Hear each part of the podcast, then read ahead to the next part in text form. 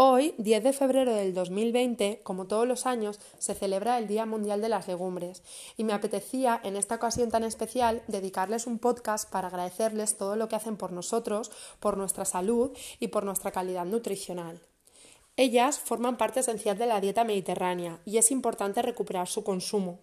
Según el último estudio de la alimentación en España del 2019 elaborado por Mercasa, en el 2018 se llegó a los 3,2 kilos de consumo por persona y año, muy lejos todavía de los 7 kilos por persona y año que se consumen de media en el mundo.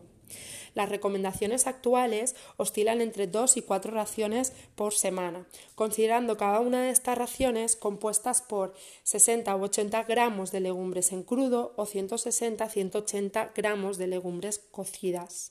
Los motivos que justifican la importancia que tiene introducirlas en nuestro día a día son diversos.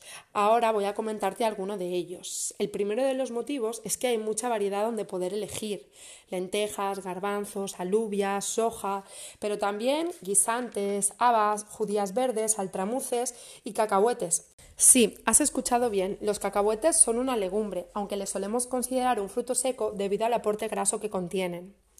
El segundo motivo que justifica la introducción de las legumbres en nuestra alimentación es que cuenta con un gran contenido en, proteínas. De hecho, entre el 20 y el 30% de su composición es proteico.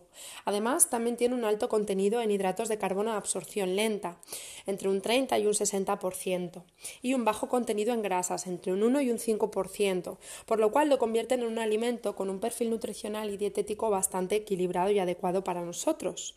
Además de esto, también es rico en fibra, que para muchas personas es ideal para conseguir un tránsito intestinal mejor y evitar el estreñimiento. Sin embargo, para otras, esto es el factor limitante de su consumo, hay personas que no consumen legumbres por las sensaciones de gases hinchazón que ellas les producen. Esto es debido a los oligosacáridos como la estaquiosa, rafinosa y verbascosa, moléculas que no son fáciles de digerir y que fermentan en nuestro intestino causando esa sensación de hinchazón o gases acumulados. Para conseguir introducir las legumbres en tu alimentación sin que te ocasionen esas sensaciones de malestar, te voy a dar un listado de menos a más fibra, es decir, vamos a ver las que menos fibra tienen y por lo tanto que mejor te van a sentir estomacalmente y las que más fibra tienen y las que peor te pueden sentar. Las de menos a más, guisantes, habas, lentejas, garbanzos y alubias. Por lo que guisantes o habas son las legumbres que habitualmente solemos consumir que menos gases te van a ocasionar. Aparte de esto, también eh, son las legumbres con menor aporte kilocalórico, tienen menos de 100 kilocalorías por cada 100 gramos. Son las legumbres más hipocalóricas, por lo que si estás siguiendo un plan de alimentación con el objetivo de pérdida de grasa o pérdida de peso, quizás son las que más te interesan introducir. Aparte de esto, también sería bueno quitarles la piel. Si las dejas a remojo durante toda la noche y las lavas bien, te será más fácil hacerlo. De hecho, ya venden lentejas pardinas sin piel o incluso las lentejas rojas que directamente no tienen piel. También sería bueno agregar una cucharada de bicarbonato de sodio antes de echar las legumbres a la cazuela para que cuezan o también durante el cocinado ponerle especias como hinojo, comino, tomillo, clavo, romero u hojas de laurel para mejorar la digestión. Otro consejo que no tiene que ver con ponerle cosas a las legumbres o quitarle la piel es comer de una forma más pausada, más lenta, más despacio, para evitar de esta forma tragar menos aire y así hincharnos menos. El cuarto motivo por el cual deberíamos de introducirla sería porque aumenta la saciedad de una forma considerable. Esto es debido a que tiene mucha cantidad de fibra, de proteína y de hidratos de carbono de absorción lenta tres sustancias, tres nutrientes que hacen que nuestro cerebro interprete que está saciado y después de comerlas, hasta mucho rato después, no tenemos esa sensación de hambre que muchas veces es la enemiga para poder cuidarnos. Aparte de esto, también son ricas en minerales como en fósforo, potasio, calcio, magnesio, hierro, zinc, selenio o cobre y en vitaminas, sobre todo del grupo B y E.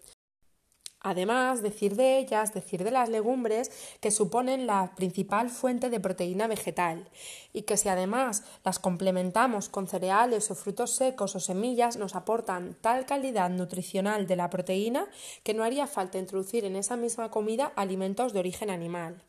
Buena opción es esta para las personas veganas o volactio-vegetarianas, flexitarianas o simplemente para aquellas personas que quieran disminuir el consumo de alimentos del mundo animal. Una de las cuestiones más interesantes que nos aportan las legumbres es una serie de componentes bioactivos que están presentes en ellas que tienen un efecto extremadamente y potencialmente beneficioso en la prevención y tratamiento de enfermedades cardiovasculares, limpiando nuestro torrente sanguíneo.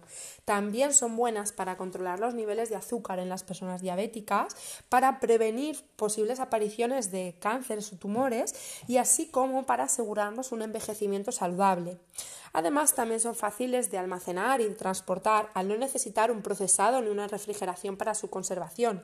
Las puedes comer durante todo el año y suponen un cultivo sostenible y de un perfil medioambiental excelente para el planeta en el que vivimos, debido a que contribuye a frenar el cambio climático.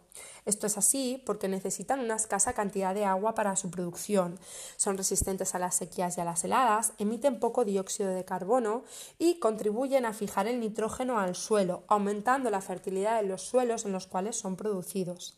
Tanto es así que la FAO, en su plan de acción en favor a las personas, el planeta y la prosperidad del mismo, habló de ellas como aquellas semillas nutritivas necesarias para asegurarnos un futuro sostenible.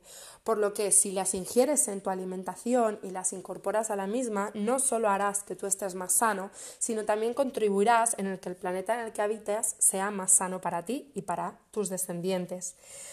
Aparte de esto, y lo último, decir que al igual que hay mucha variedad de legumbres, como nos señala la ALE, la Asociación Legumbrista Española, también hay una multitud de platos en las cuales tienen cabida, desde los típicos platos de cuchara a las ensaladas, cremas o purés, en hummus, en patés, en galletas, en hamburguesas, en albóndigas, en salsas, en pasteles, en fajitas.